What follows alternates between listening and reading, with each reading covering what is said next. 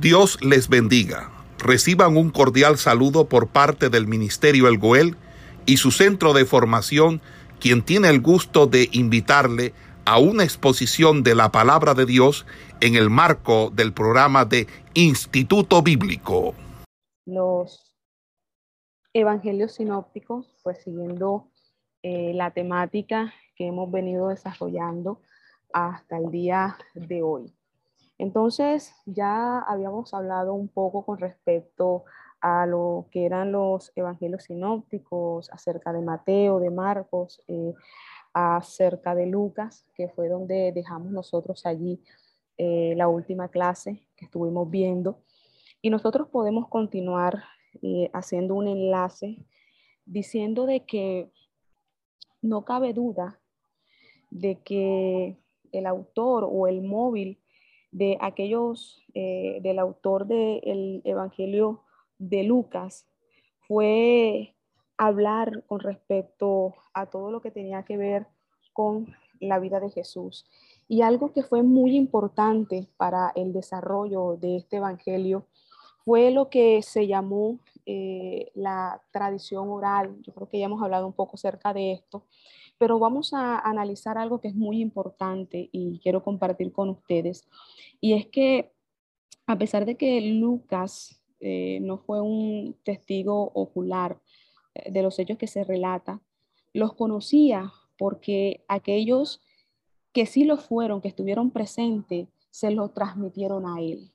Ahora bien, las personas que fueron esas fuentes las cuales él consultó, a las cuales él se allegó eh, para tener pues más recopilación de información, eran eh, personas que eran eh, fieles, que eran de buen testimonio y que no eran personas que estaban contando siempre historias de fantasías o cosas que surgían de su imaginación. De hecho, se consideraba que aquellos que habían eh, sido esos testigos oculares eran personas o ministros que enseñaban la palabra. Y de hecho, dentro del pueblo judío, dentro del pueblo de Israel, estas personas que enseñaban, eh, que tenían conocimiento de la palabra, eran personas que eran muy respetadas, eran personas que gozaban de eh, credibilidad y por eso, pues, se considera de que esos testimonios eh, que fue recopilando eh, Lucas eran muy fiables y muy confiables. Ahora bien, no cabe duda de que muchos de esos testigos oculares fueron personas que se fueron convirtiendo y muchos que se convirtieron en Jerusalén, aquellos que siguieron a Jesús, que siguieron al Maestro, que fueron testigos del ministerio de Cristo, que estuvieron atentos a su predicación, a su enseñanza, fueron esas fuentes de las cuales eh, se valió Lucas para armar todo este evangelio. Ahora, Lucas hizo su propia investigación y cuando nosotros hablamos de investigación, la investigación quiere decir cuando nosotros eh, investigamos el curso de acontecimientos, sucesos que ocurrieron. Y de hecho, Lucas se documentó muy bien, hizo una muy buena investigación con respecto al ministerio de Jesús. Ahora bien, su evangelio da muestra de ello, el orden, eh, lo minucioso, lo detallado, como él lo presenta, da muestra de que hizo una buena investigación que se, em, digamos que se surtió o, que indagó bien sobre todo lo que plasmó eh, en su evangelio. Ahora, él hizo una investigación muy cuidadosa. Él recurrió a testigos oculares, eh, a personas que estuvieron allí presentes. Ahora, ¿qué más nosotros podemos ir analizando con respecto a este Evangelio de Lucas? Y es que su propósito fue escribir un relato sumamente ordenado desde el mismo origen, lo cual hace suponer que es una referencia a los relatos del nacimiento, hace relatos con respecto a la infancia posterior de Jesús. O sea, él, él hace una investigación muy detallada con respecto a todo esto. Mire esto. Él hace o lleva un orden cronológico. Y eso llama mucho la atención al momento de uno leer el Evangelio de Lucas.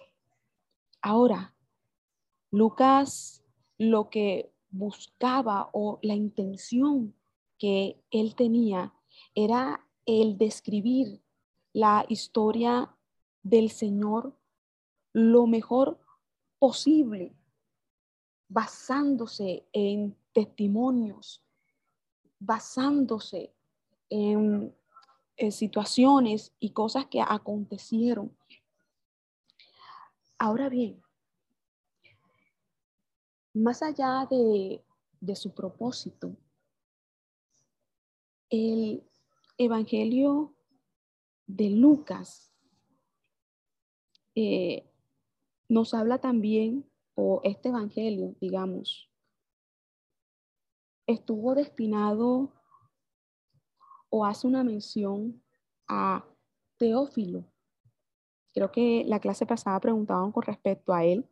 Él hace una mención acerca de, de Teófilo y hay algo que es muy importante con respecto a esto, y es que los libros en la antigüedad eran muy costosos y por lo general una persona que no tuviera los recursos o no tuviera los dineros no, no podía eh, acceder a ellos, porque de hecho eran muy caros.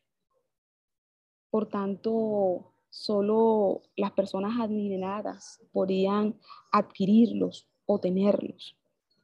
Por eso usted se da cuenta el título que se utiliza eh, hablando con respecto a, a Teófilo, cuando le dicen excelentísimo.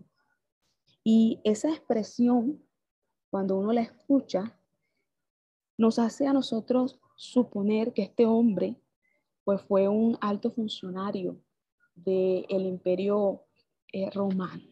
Entonces, mire todos estos aspectos que nosotros nos vamos encontrando en el desarrollo o en el estudio de este Evangelio de Lucas.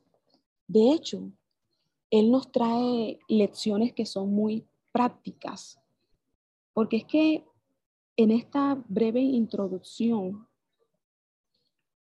nosotros vamos a mirar ese apego que tuvo Lucas al momento de hablar con respecto al ministerio de Jesús, ese apego a la verdad con respecto a él.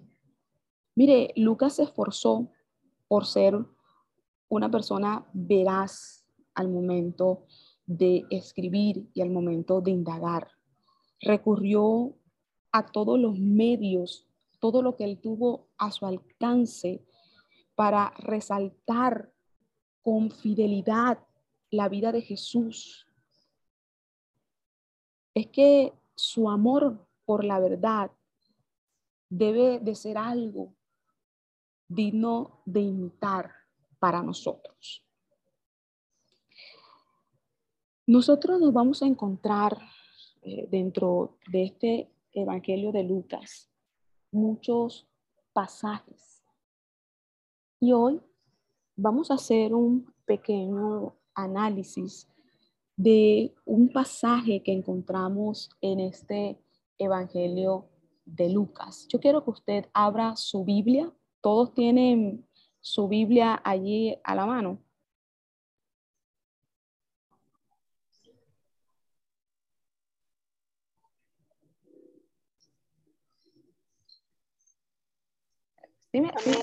Ok, bueno, listo. Vamos a hacer un eh, análisis de eh, lo que es el capítulo 1 del versículo 5 al 25, cuando nos habla acerca de lo que es el nacimiento de Juan el Bautista. Capítulo 1, versículo 5 al 25. Capítulo 1, Lucas capítulo 1, del versículo 5 al 25. Vamos a hacer allí, eh, vamos a analizar este pasaje a continuación. Denme un momentico, vayan buscando el texto. vamos a continuar. Eh, vamos a hacer entonces un, pequeño análisis allí eh, en el capítulo 1, versículo 5 al 25, hablando con respecto a lo que es el nacimiento de Juan el Bautista. Ustedes sí me, sí me, sí me, sí me, sí me escuchan. Yo con unos eh, están escribiendo, no sé que me escuchan bien, ¿cierto? Amén, amén. Ok, ok, ok. Porque veo que están como escribiendo que no escuchan, no sé qué. Listo. Bueno, entonces vamos a hacer entonces eh, eh, un análisis de este eh, pasaje que encontramos en el Evangelio de Lucas. Mire esto. Para, para favorecer lo que era o lo que iba a ser el futuro ministerio de Jesús, el ministerio del Mesías, era necesario el surgimiento de un precursor para que éste despejara los sentimientos religiosos que en aquel tiempo eran bien fuertes de un pueblo cuya fe estaba totalmente dormida. Entonces, mire lo siguiente. Hombres y mujeres devotas siempre han habido dentro del pueblo de Dios, como fue el caso de de Zacarías, como fue el caso de Elizabeth, como fue el caso de María, el caso de José, el caso de Simeón, de Ana, que eran personas que eran creyentes, eran personas fieles al Señor. Pero en aquel tiempo, pues el pueblo de Israel estaba pasando por un adormecimiento en todo lo que era la parte espiritual. Y era necesario que se levantara alguien que volviera nuevamente a avivar y despertar esa fe que se había perdido. Entonces, mire lo siguiente, el estado espiritual de la nación de Israel no era muy distinto al que nosotros, o bueno, el que nosotros podemos ver a lo largo del Antiguo Testamento en diferentes tiempos o en diferentes momentos. El pueblo de Israel había experimentado eh, mucha opresión por muchas potencias extranjeras que lo habían querido subyugar, que lo habían querido esclavizar. Y esto había debilitado mucho toda su parte religiosa y toda su parte de fe. Aparte de eso, en aquel tiempo se habían levantado también o habían surgido muchas sectas judías que cuando nosotros leemos los evangelios nos damos cuenta de ellas y también afectaron eh, grandemente toda la parte religiosa dentro del pueblo de Israel. Denme un minuto. Eh, bueno, mire, eh, analizando bueno, el texto que abrimos, nos damos cuenta que en aquel tiempo la situación del pueblo de Israel y de hecho de la nación no era muy buena, eh, hablando en un sentido espiritual, eh, religioso, de fe, de creer, pues no era muy bueno. Pero con el nacimiento de Juan el Bautista iban a acontecer muchas cosas y vamos a analizar este pasaje de la siguiente manera. Primeramente, vamos a ir desglosando este pasaje con los personajes que hacen parte de él o que están dentro del relato bíblico en este primer capítulo. Entonces, vamos a mirar lo siguiente.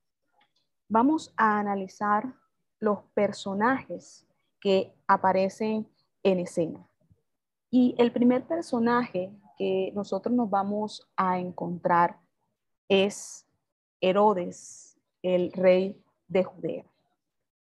Es el primer personaje eh, nombrado, es Herodes, el rey de Judea.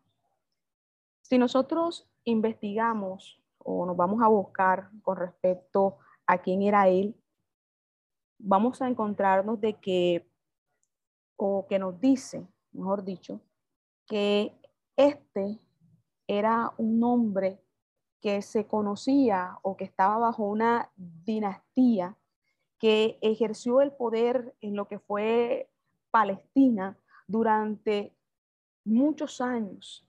Y de hecho, cuando nosotros leemos el Nuevo Testamento, nos vamos a encontrar con muchos de ellos. De hecho, este era un nombre que se utilizaba.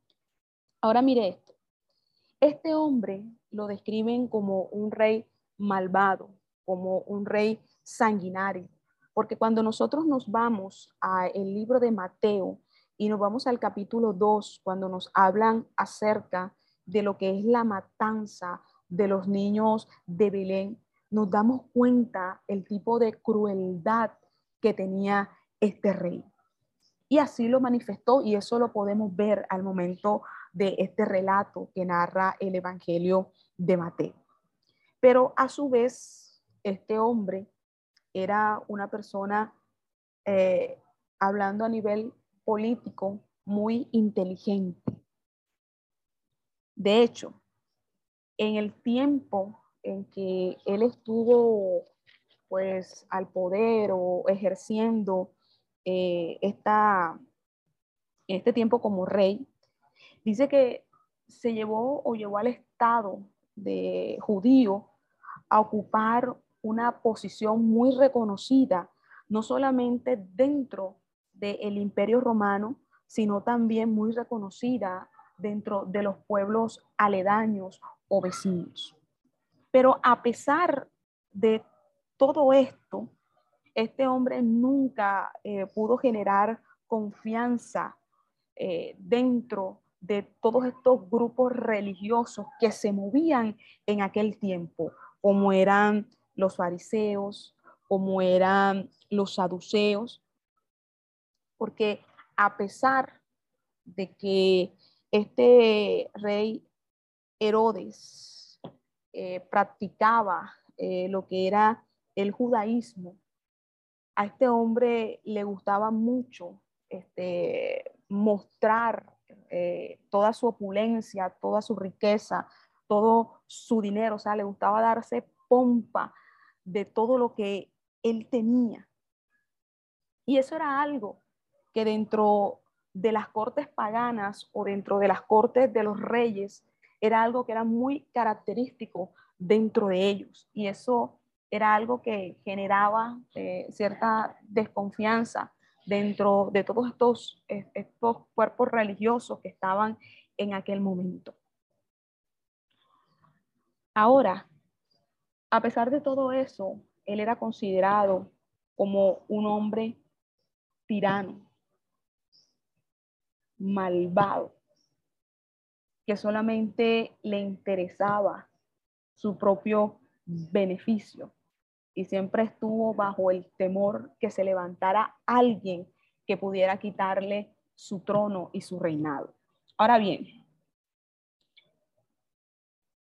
aparecen otros personajes dentro de este escenario que nosotros estamos analizando en este capítulo. Espero que usted allí eh, lo vaya, vaya leyendo eh, ahí en ese capítulo. ¿Y cuáles son los otros personajes que aparecen? Aparece Zacarías y aparece Elizabeth. Estos también son personajes que hacen parte de este capítulo. ¿Y qué podemos nosotros analizar con respecto a Zacarías y con respecto a Elizabeth?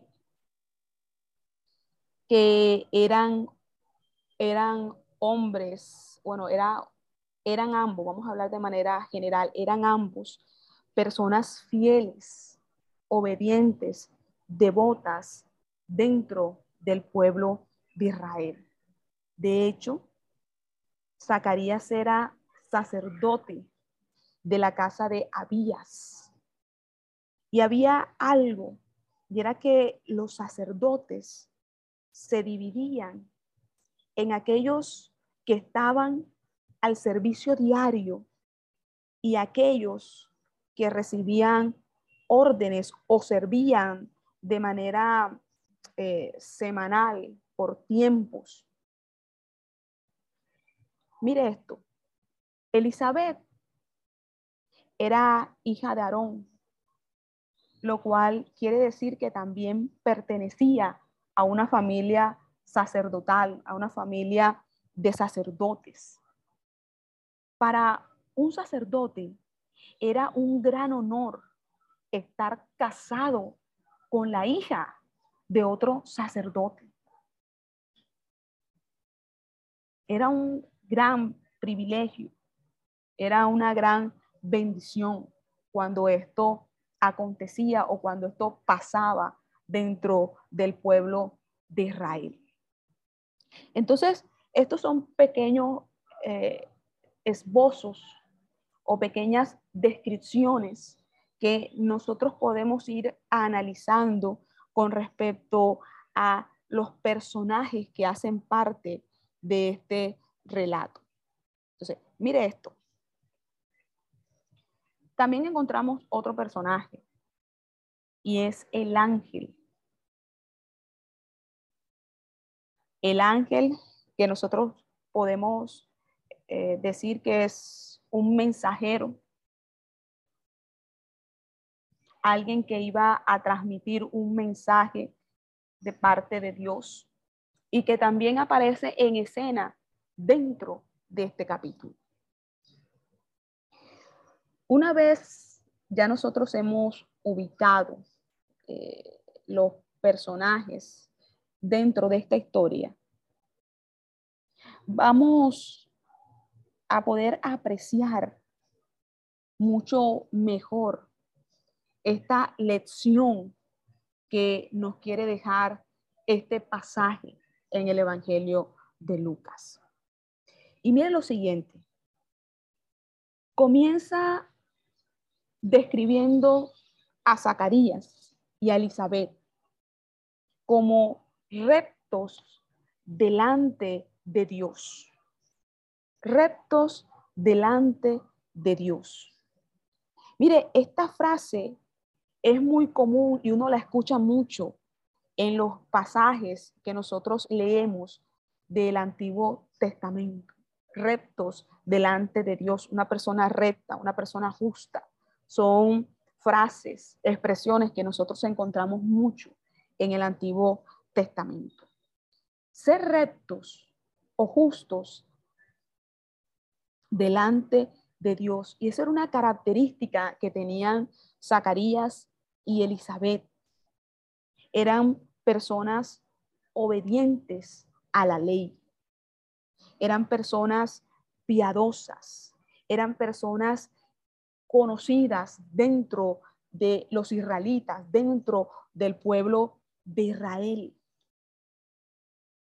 Además, nos hacen también una, una descripción o nos dicen algo que es muy importante dentro del desarrollo de este pasaje.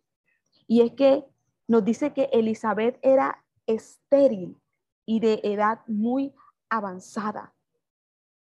Y estos datos y esta información nos van a servir a nosotros para que el milagro que se iba a realizar allí se realzara mucho más.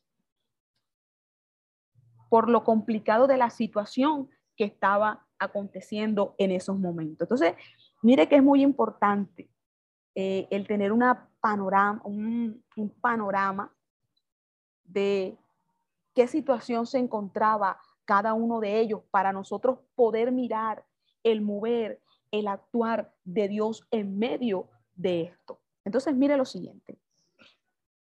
Eh, estamos haciendo un análisis. Entonces, mire esto. Para una mujer judía, el no tener hijos era un motivo de deshonra. El que no pudiera darle hijos a su esposo. Y no solamente nosotros lo vemos en el caso de Elizabeth, cuando nosotros leemos eh, en, en el libro de Samuel, Ana, usted se da cuenta la situación en la cual se encontraba una mujer cuando no podía dar a luz o no tener un hijo. Era un motivo de deshonra. Ahora bien, mirando esta situación en la cual se encontraba Zacarías, y en la cual se encontraba Elizabeth, comienza a correr el desarrollo de este capítulo. Cuando nosotros comenzamos a mirar lo siguiente, cuando dice, entonces le tocó a Zacarías entrar en el santuario. Y eso era algo, mis amados hermanos, que solo sucedía una vez en la vida. Eso no era algo que ellos cada vez que quisieran entrar al santuario podían entrar, no. Era algo que una sola vez en la vida ese sacerdote iba a poder experimentar. Y ahora le tocaba a Zacarías entrar al santuario. Mire esto. Esta era una ofrenda que tenía lugar dos veces al día. Mire esto, una en la mañana y otra en la tarde. El incienso se quemaba en un lugar que estaba cerca del velo que separaba lo que era el lugar santo del lugar santísimo. Mientras el sacerdote cumplía esa función, el pueblo que se encontraba afuera, porque el pueblo no podía entrar, que se encontraba afuera, oraba. Y mire esto, el humo del incienso que ascendía al cielo simbolizaba las oraciones del pueblo. Entonces, mire esto. Entonces, mientras que Zacarías cumplía o ejercía esta función, se le apareció un ángel. Mire esto, se le apareció un ángel.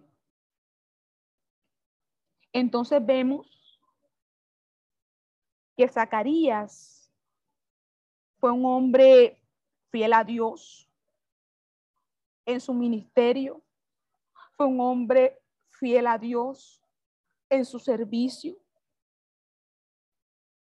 Aunque nosotros cuando leemos la Biblia nos encontramos que muchos sacerdotes dentro del pueblo de Israel muchas veces se corrompían y pecaban en gran manera.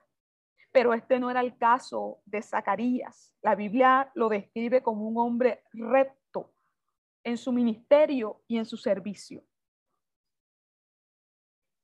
Y si nosotros queremos ver un contraste cuando nosotros leemos o nos encontramos con el ejemplo o el caso de los hijos de Eli, nos damos cuenta de la diferencia que había en el sacerdocio de Zacarías. La fidelidad de este hombre fue vista por el Señor y fue tomada en cuenta. Es que mire, la gracia de Dios es un favor concedido al hombre sin merecerlo. Por primera y única vez en su vida, Zacarías tenía el gran honor de poder ministrar dentro del templo. Así que usted imagínese la emoción que pudo experimentar este hombre al momento de entrar al santuario. Porque es que mientras que él cumplía su servicio, dice el relato bíblico que se le apareció un ángel del Señor. Cuán grande fue la sorpresa de este hombre, estando él solo en esta habitación, y se le aparece el ángel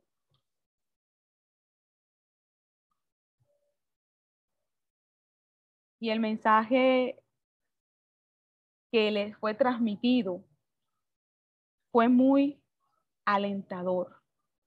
Y esto nos da muestras a nosotros de que nuestras oraciones son oídas por Dios. ¿Cuánto tiempo tendría Zacarías o Elizabeth orando para que Dios le contestara, no sabemos. Pero llegó el momento, llegó el tiempo de recibir la respuesta de parte de Dios y eso lo vamos mirando en el desarrollo o en el análisis de este capítulo de Lucas. Ahora, él le dice que su oración había sido oída y que Elizabeth tendría un hijo. Ese fue el, el mensaje que su oración había sido oída y que ella tendría un hijo. Y como les decía, este pasaje a nosotros nos deja una enseñanza muy hermosa, una lección para nuestras vidas. Y es que Dios contesta las oraciones. Entonces, mire esto. Este pasaje es muy importante porque nos va a hablar del nacimiento de alguien que iba a, tener un papel fundamental dentro del desarrollo del ministerio del Mesías. Eh, perdón, yo puedo decir algo. Eh, sí, señora. Cuénteme. Bueno. Eh, ok. Bueno, entonces mire, mire lo siguiente, dentro de lo que vamos a ir analizando eh, allí. Eh, con respecto a lo que el, mensaje eh, que le da el ángel, hablando con respecto al hijo de Zacarías o el hijo que pues iba a, concebir su esposa Elizabeth, nosotros vamos a analizar lo siguiente con respecto a, a esto. Y mire esto, mire, mire lo siguiente. Este iba a ser un hombre de Dios. Iba a ser alguien con un carácter y con una, digamos que con un trabajo o una tarea específica. Y para eso vamos nosotros a analizar los siguientes puntos. Mire esto. El primero es su nombre su nombre, porque es que el nombre también es muy importante dentro de todo esto. Entonces, mire, el primer punto sería su nombre. ¿Y cuál es el nombre? Juan. Y si nosotros nos vamos a, eh, a buscar lo que es el significado del nombre de Juan, nos vamos a encontrar con lo siguiente. Es que significa Dios es bondadoso, o Jehová tiene misericordia. Mire esto, Dios es bondadoso o Jehová tiene misericordia. Su ministerio fue una muestra de la bondad de Dios. Si usted analiza el ministerio de Juan el Bautista, más allá de ser un ministerio que confrontó el pecado, que trajo al arrepentimiento, el ministerio de él fue una muestra de la misericordia y de la bondad de Dios, o sea que su nombre iba acorde a su llamado. Entonces, eso es muy importante. Primer punto, su nombre, su nombre. Ahora, nos vamos a encontrar con otro, otro punto allí, y es que él sería grande delante de Dios. Mire esto, sería grande delante de Dios. No nos está diciendo que iba a ser grande delante de los hombres, no, sería grande delante de Dios. Y esto es muy importante que nosotros sepamos diferenciarlo. Ser grande delante de Dios no necesariamente significa ser grande ante los hombres. Mire esto, ser grande ante Dios no necesariamente significa ser grande ante los hombres. Y en el caso de Juan, nosotros podemos decir que se cumplieron ambas cosas. Juan fue grande delante de Dios y también de cierta manera tuvo un reconocimiento delante de los hombres. Y mucho desprecio también, porque a Juan mucha gente lo despreciaba y no estaba de acuerdo con su predicación. Pero lo importante en este, en este, en este caso es que él iba a ser grande delante del Señor. Entonces, mire lo siguiente. Fue muy estimado en Israel, a pesar de su dureza, a pesar de su franqueza, fue una persona que fue muy estimada dentro del pueblo de Israel por mucho. Como le digo, mucha gente lo apreciaba, otros lo despreciaban, no gustaban de él. Fue estimado dentro del pueblo de Israel por muchos, algunos apreciaban a Juan. Ahora, lamentablemente, en estos tiempos, se busca ser grande ante los hombres que ser grande delante de Dios. Y eso es algo que nosotros podemos analizar y podemos ver dentro de este pasaje. Pero Juan había sido llamado para ser grande delante de Dios, pero como le digo, este capítulo nosotros podemos sacar muchas lecciones para nuestra vida,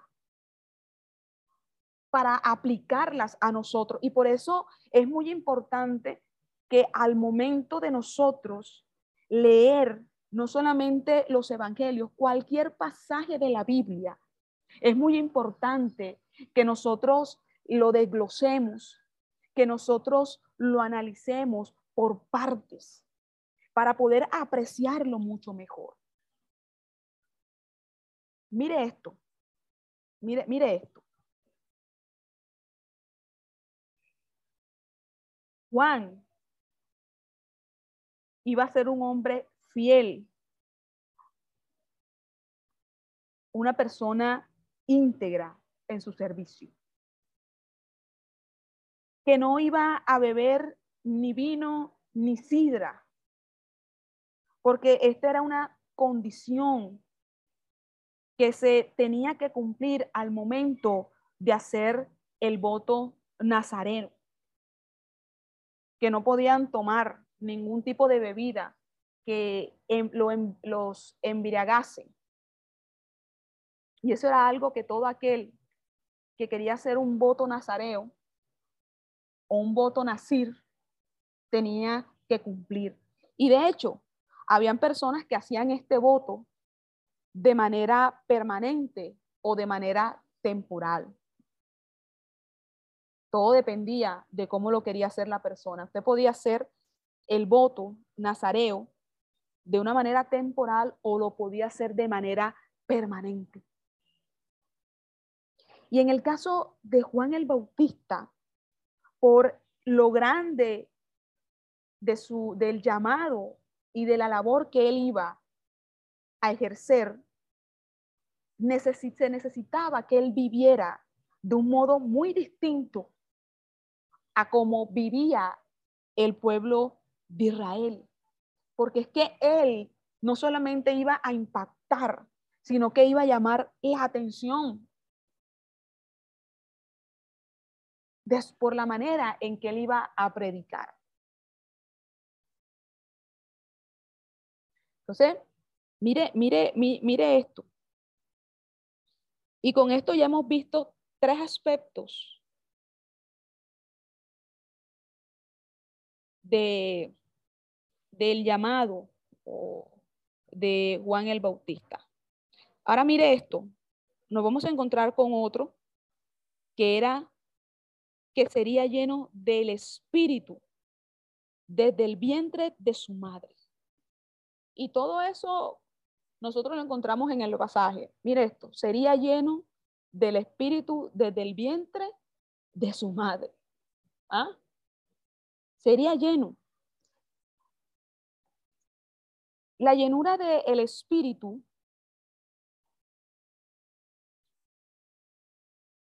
iba a ser fundamental en la vida de este hombre. Mire,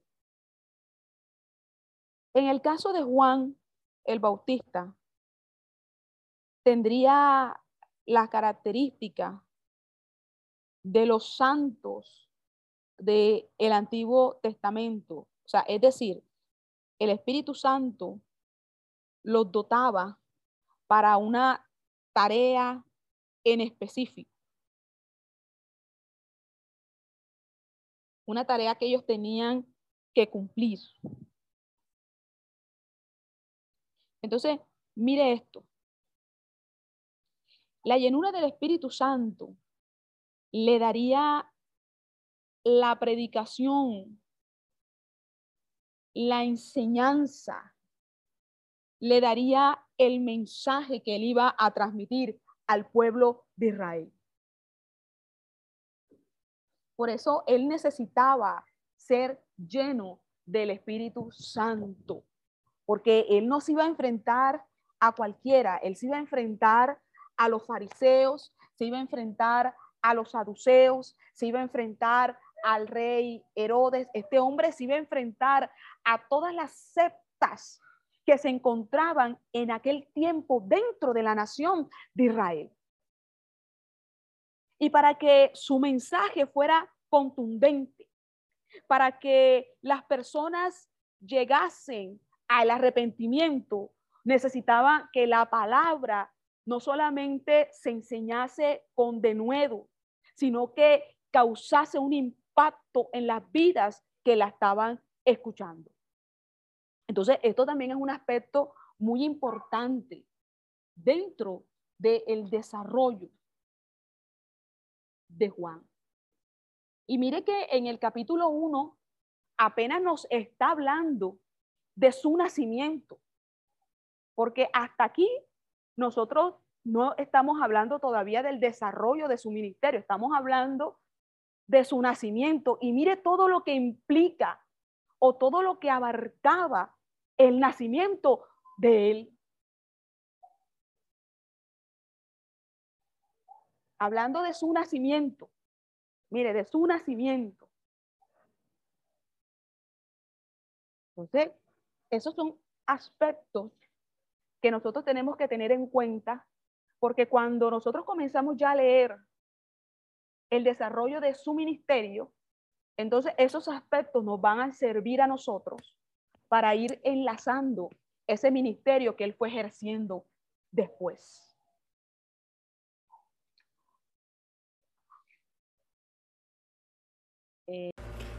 Esperamos que este estudio haya sido de bendición para su vida y ministerio. A Dios sea la gloria. Este es el Ministerio El Goel, vidas transformadas para cumplir el propósito de Dios.